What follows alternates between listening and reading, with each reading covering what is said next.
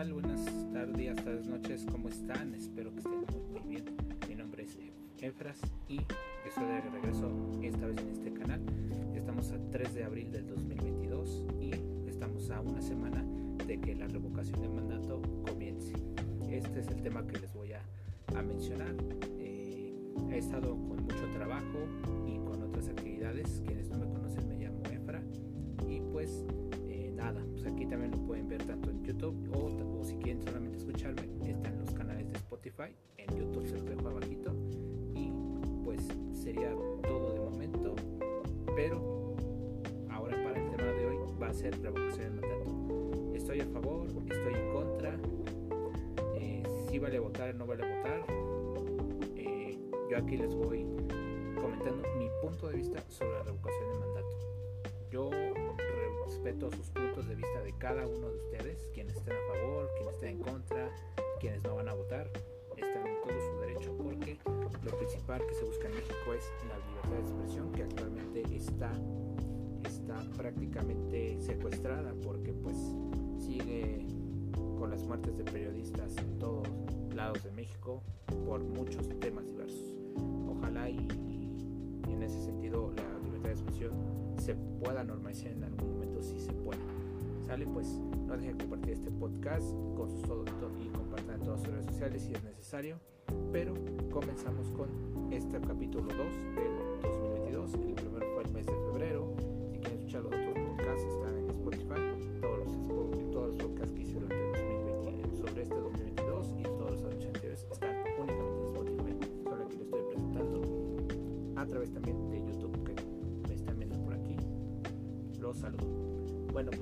comenzamos.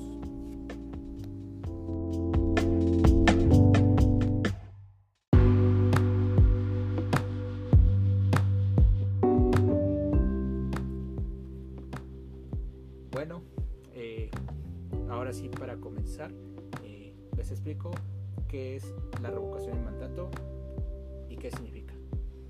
La revocación de mandato es el mecanismo de democracia participativa por medio de la cual los ciudadanos ejercen su soberanía para revocar o retirar el cargo de elección popular al candidato que resulta electo en la última elección en su distrito o circunscripción electoral, ya sea por poder ejecutivo o legislativo federal mediante cumplimiento de los requisitos y formalidades establecidos en la presente ley. Para que se haga válida la revocación de mandato, debe de estar aprobado en un 40% de la población mexicana.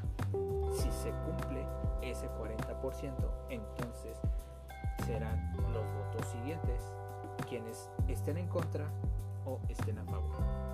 Ahora, ¿qué pasa si están a favor de la revocación?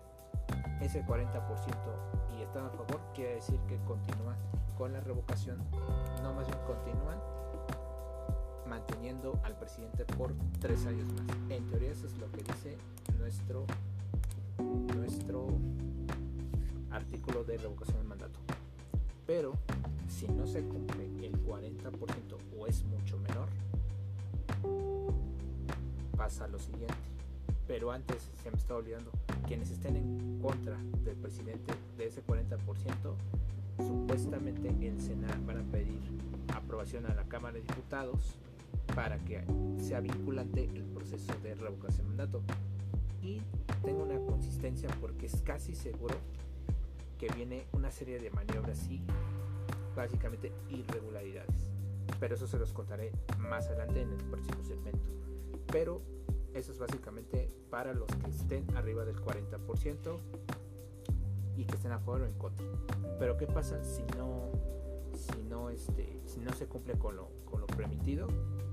pues básicamente el proceso, ya sea si votes a favor o votes en contra, el proceso de revocación de mandato no sirve, por lo tanto va a continuar el opositor a pesar de que funcione o no funcione la revocación de mandato. Que ver lo que va a pasar en ese menor 40%, eso se los comentaré en el siguiente segmento. Todo esto porque hay algo detrás de toda esta revocación desde mi punto de vista.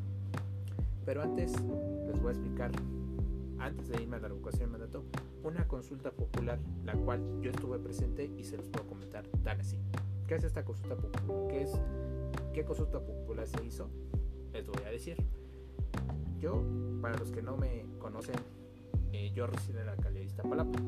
Yo hice mi servicio social eh, como practicante de en ese entonces era de computación. En realidad, pues ahí en la, en la, alcaldía, bueno, en ese entonces era delegación de Iztapalapa en un periodo del 2007 al 2008. Estuve haciendo servicio prácticas y estuve un poco más de un año en, esas oficinas y más o menos conozco el teje y maneje de, de toda la alcaldía, de delegación en su momento que era.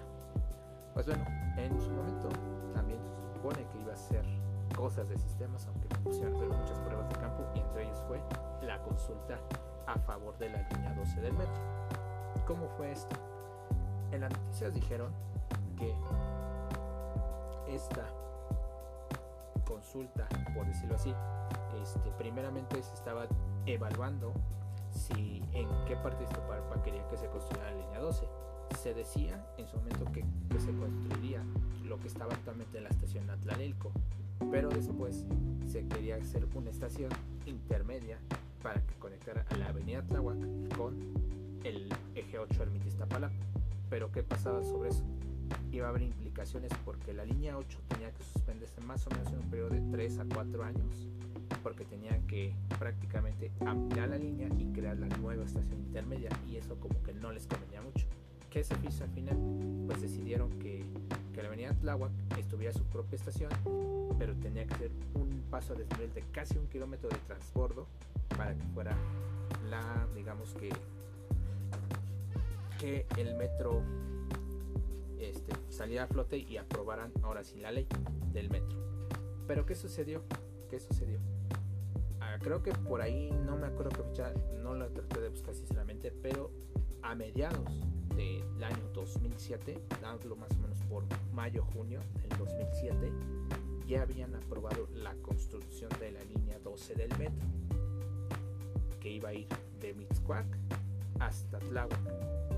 Aunque sí hubo después modificaciones, en realidad creo que iba a ir nada más hasta Tlaltenco o algo así un poquito antes, que iba a pasar por Alcalá de Iztapalapa y quién sabe qué, iba, qué avenidas iban a pasar. Pero con el paso del tiempo, pues se una adecuaciones hasta para llegar a la estación de tráfico. Pero antes de eso, este, esa aprobación ya se sabía, pero aquí va la, la trampa. La alcaldía de Iztapalapa, o la delegación en su momento, nos dio algunos volantitos con supuestamente que tenías que poner el nombre ciudadano y su firma. Y tenías que encuestar, yo tuve que encuestar en la salida del Metro Guame, precisamente enfrente, en ese entonces era gigante, pero ya es Soriana. Este, no solo a mí, sino varios chicos de servicio social que por los, con algunas estaciones de metro como Guam, de Constitución hasta Tlalilco, todos los ciudadanos si estaban a favor o en contra de la construcción de la línea 12 del metro aquí en Iztapalapa. Pero ya, digo, ya fue como dos o tres semanas cuando aprobaron la construcción, o sea, ya estaba pactado, ya estaba previsto que ya se iba a construir, pero como que hacerle a la, digamos que a la, a la barba, que dice los ciudadanos votaran o no votaran a favor o en contra de la línea 12, ya estaba cantado. Prácticamente nos decían como que simulación de que, ah, si estás de acuerdo, entonces pues ya. Pero si estabas en desacuerdo, supuestamente te iban, se iban a echar para atrás los, no me acuerdo qué personalidad, la de construcción me parece, que se iban a echar para atrás y que iba a haber prácticamente disolución de esta línea y que no se iba a disque construir, pero ya estaba pactado. Incluso la constructora del grupo Carso, que es, fue el que financió esa línea 12, que años después pues, se desplomó, ya saben la historia, los que conocen la línea 12 del metro, que hubo ciertos muertos y heridos, pues ellos ya tenían ese convenio, o sea, para ellos ya, ya no se podían echar para atrás, ya estaba pactado, ya digamos que prácticamente lo que buscaba supuestamente la alcaldía era que el 70% estuviera de acuerdo con la constitución, pero ya estaba prácticamente era una simulación para decir que, que los ciudadanos fueron los que quisieron que se construyera la línea 12 del metro. Ciertamente sí, un porcentaje sí, pero ciertamente de otros, de otros decían que no, porque incluso la construcción lo iban a hacer con rieles. Lo que pasó, en vez de neumáticos lo pusieron rieles y eso debilita la estructura en una superficie alta. Quien sepa un poco más de ingeniería en civil, más o menos, ya más o menos estoy abriendo la introducción a lo que quiero decir. Pero pues ellos hicieron lo que quisieron, nada más como que los ciudadanos fue como que para unos una ah por decir nosotros no tenemos la culpa ellos son lo que decían más bien ellos decidieron y, y como que simularon que los ciudadanos pues votaron por la línea que estuvieron a favor de la línea 12 quienes no votaron y si hubo casos por ejemplo yo entrevistaba gente y decir ¿estás de acuerdo? Este, no decía nada no voy a contestar otro decía y uno sí me dijo una persona me dijo dice ya para qué lo haces si ya saben que lo van a hacer o sea, algunas personas ya sabían que la constitución iban a hacer, aunque la calidad dijera que sí o que sí no. Pues eso básicamente es lo que me sucedió. Quienes me hayan tenido un poquito este asunto, pues eh, este, qué bueno, si no, pues eh, traté de explicar de lo que se pude. ¿Sale? Pero esto fue más o menos por el 2007, para que entre la Constitución de Metro un año después, pero supuestamente los que ya estaba disque estaba en aprobación de los ciudadanos ya estaba prácticamente pactado entre todos antes de que su consulta. No sé si esto se hizo en Tláhuac, pero esta palapa dijeron, sí, mucha gente a lo mejor sí va a decir, sí, sí, sí estuvo a favor, que les ahorra tiempo y bla, bla, bla, sí, pero a otros no les gustó tanto. Unos les gustó incluso que fuera Metrobús y no Metro. Pero en fin, continuamos.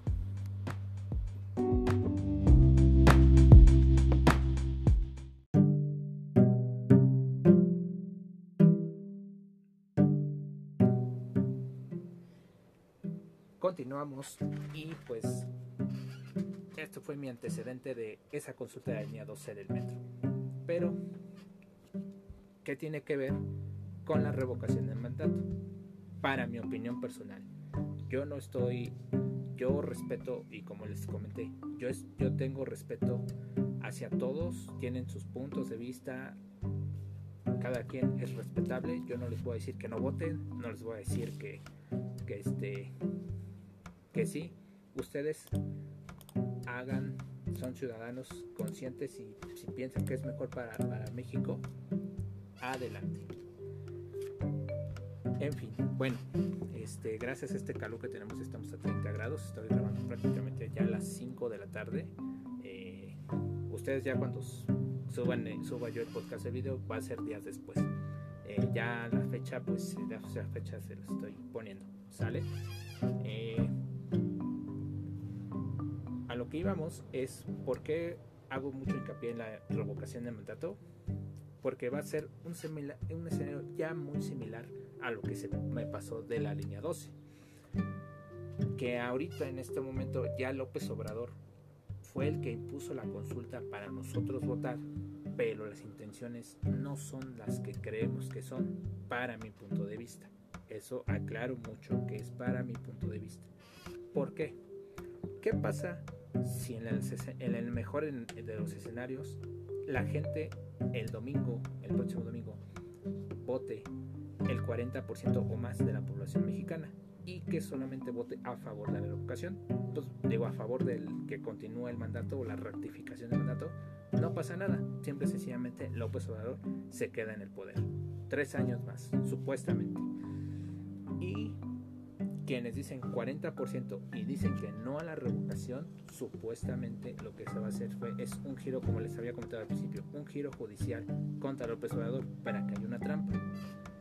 Según la oposición, por lo que estuve viendo más o menos, dice, hay que votar, pero hay que votar en contra. Los panistas, los perredistas, los priistas, los, los supuestamente de oposición, ¿no? Que están en contra de Morena.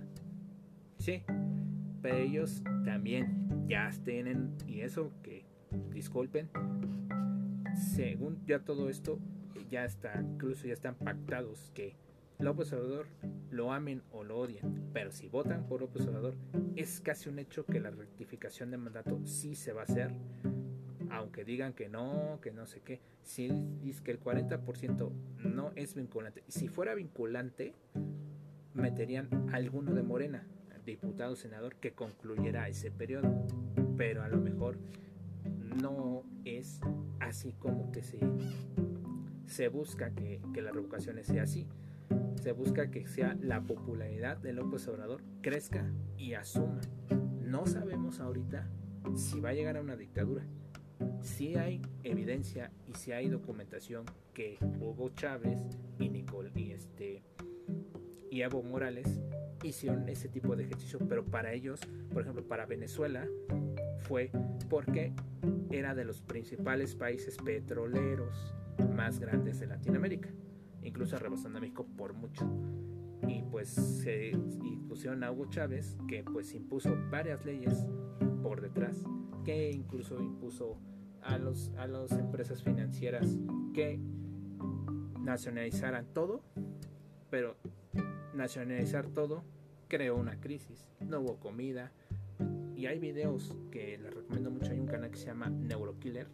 Hay muchos canales, pero ese es un venezolano que básicamente ve la realidad de Venezuela, cómo es la realidad, porque incluso allá, eh, por esa economía nacionalista, cometió el error. Hugo Chávez incluso le siguió Maduro, empeoró prácticamente. Ya no hubo este, inversión extranjera.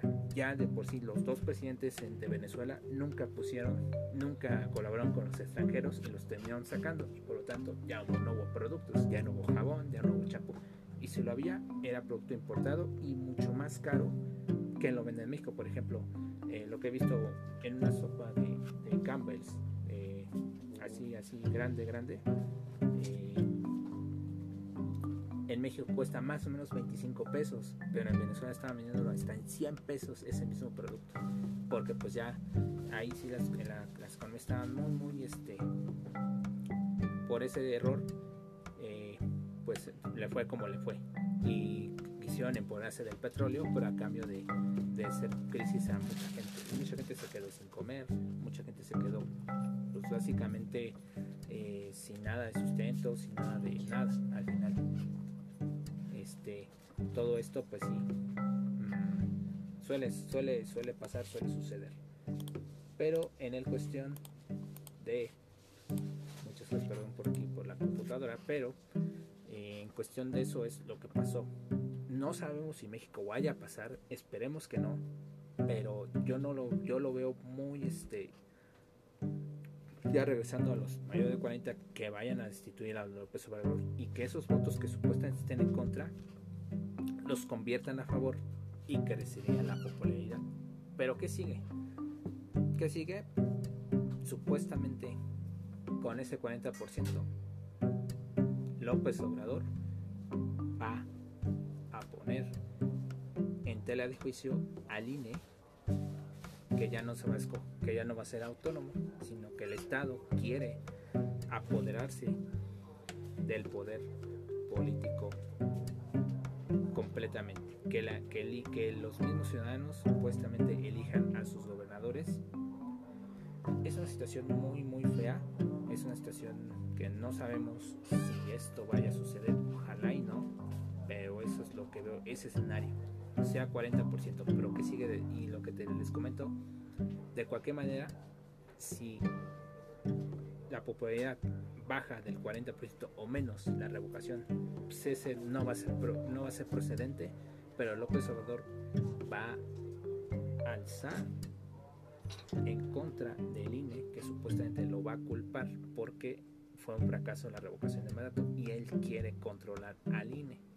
Él quiere ya elegir a sus, a sus prácticamente su gente de ciudadana para que se pueda elegir gobernador por dedazo básicamente lo que hacían los tiempos del PRI, cuando por ejemplo aquí en la Ciudad de México antes en los 90s, 80s, 70s, el presidente en turno ponía por dedazo a su regente, no sé si se acuerdan los, eh, los señores que tienen más de 50, 60, básicamente te tocaba regentes muy corruptos y no había de otro porque no había votaciones hasta que después el pueblo se hartó y pues se tuvo que solicitar entre ellos el gobierno y, este, y los demás organizaciones que se hicieran elecciones democráticas para escoger a jefes delegacionales en Ciudad de México.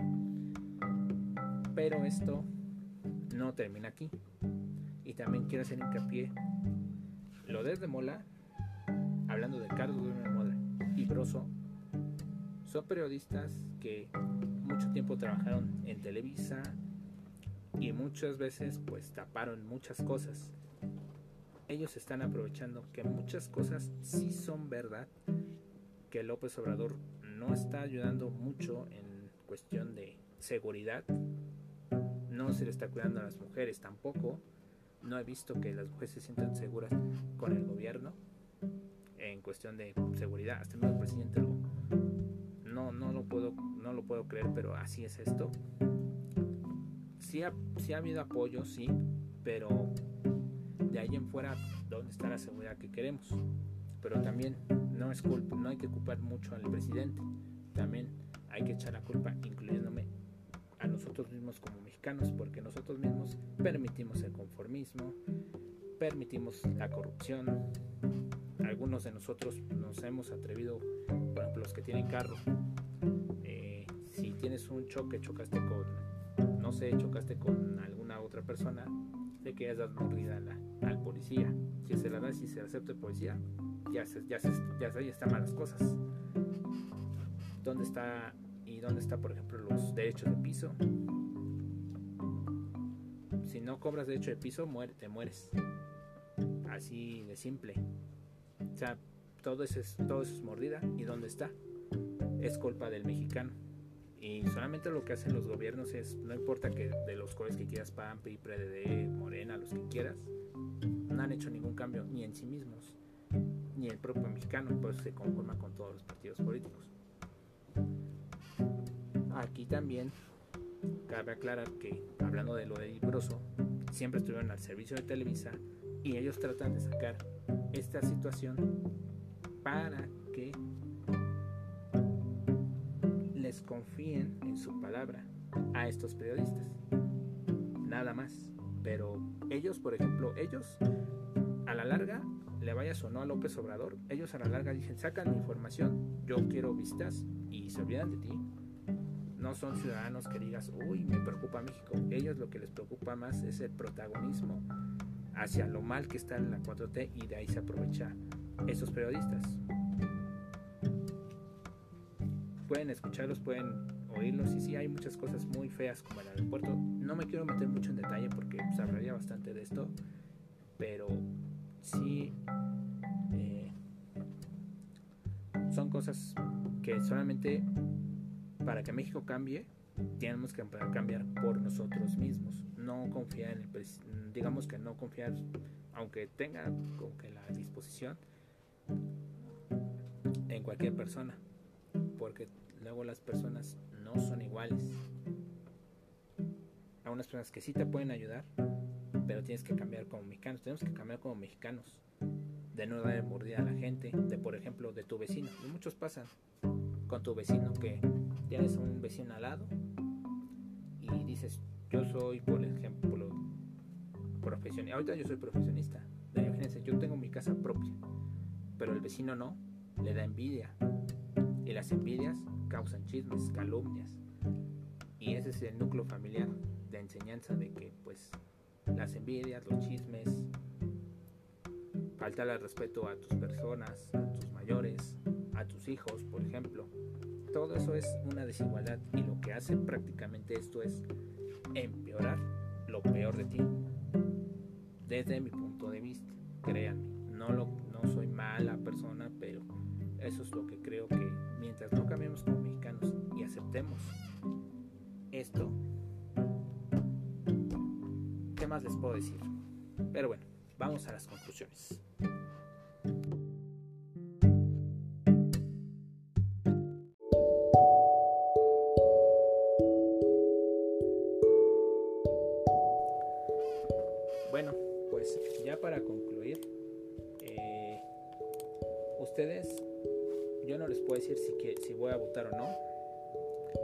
Solamente tomen la mejor decisión. Esto no es una elección como ninguna otra, no estás obligado a votar. Como otras consultas, a lo mejor para consultas para alcaldías, para jefes delegacional, jefa, delegación, jefa de gobierno,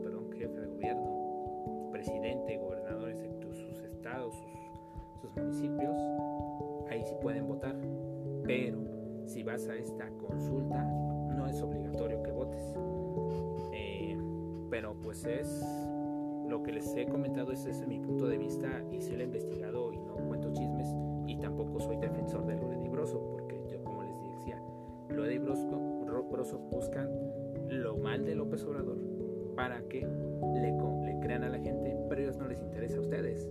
Aunque López Obrador hiciera mal gobierno o malas cosas, ellos pues tampoco les interesa. O sea, nada más les interesa sacar su provecho hacia lo que es como que elevar su confianza. Más Loret de Mola, que pues se ha visto caso del Telmotex, eso lo tengo presente, pero no quiere decir que esté a favor de ellos, por lo que dicen el opositor, aunque, va, aunque vaya mal. Pero bueno, para concluir, pues la revocación de mandato eh, es su decisión, pero con una revocación de mandato no van a cambiar las cosas. Eso es mi punto de vista, pero sí, aunque sea mejoren muchas cosas, tienen cualidades de, no, de, ser mejores personas para que México crezca. No dependamos de los gobiernos, porque pues si dependes del gobierno, pues tú qué, ¿no? También eres libre de manifestarse, libertad hacia todo. Y esperemos que, que con esto no sabemos qué vaya a pasar. No digo que, que, vaya a ser igual que Venezuela y ellos, Venezuela en su momento fue país petrolero y ya saben cómo le fue y eso ya se tenía años, creo que tenía conflictos años anteriores. Entonces, yo no puedo decir ahorita que, que seamos Venezuela porque no lo somos todavía. No sabemos si realmente fue como lo quisieron. Todo se puede pasar, pero como digo, hay que ser fuertes como mexicanos, hay que solidarizarse, solidarizarse para ver qué sucede con esto. Pero por favor, sean libres y conscientes, voten, si quieren votar, voten, si no, no, no pasa nada ustedes son libres y conscientes. Y pues nada, pues sería todo por el día de, hoy. Espero que les haya gustado este podcast. Si es así, pues denle, denle like aquí al canal de YouTube o compartan mi publicación tanto en YouTube como en Spotify. ¿Sale? Bueno, pues que tengan ya un fin de semana ya casi, 6 de la tarde ya, pero este, pero ya cuando escuchen el podcast ya va a ser yo creo que de noche. ¿Sale? Pues cuídense mucho. Cuídense también más. La pandemia no acaba. Saludos.